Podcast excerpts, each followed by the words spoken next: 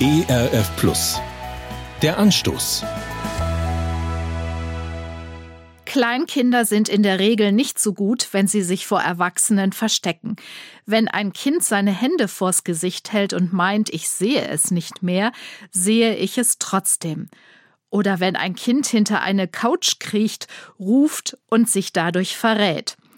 Kinder Gottes verstecken sich vor Gott auch manchmal in der Art und Weise. Doch es nutzt nichts. Egal an welches Ende der Erde ich mich verkrieche, Gott entdeckt mich, spricht mich an. Diese Erfahrung hat auch der spätere König David gemacht.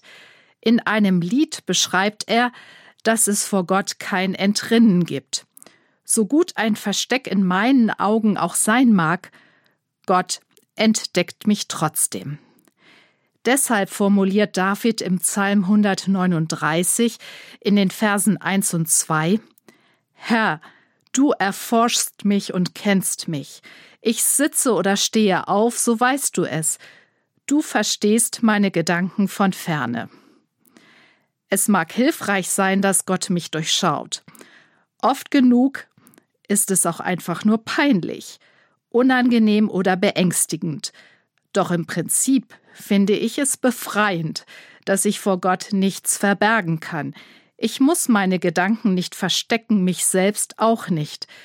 Deshalb renne ich ihm gar nicht erst davon.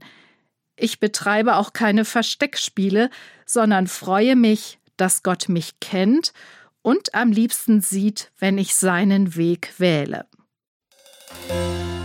Der Anstoß. Mehr auf erfplus.de oder im Digitalradio DAB+.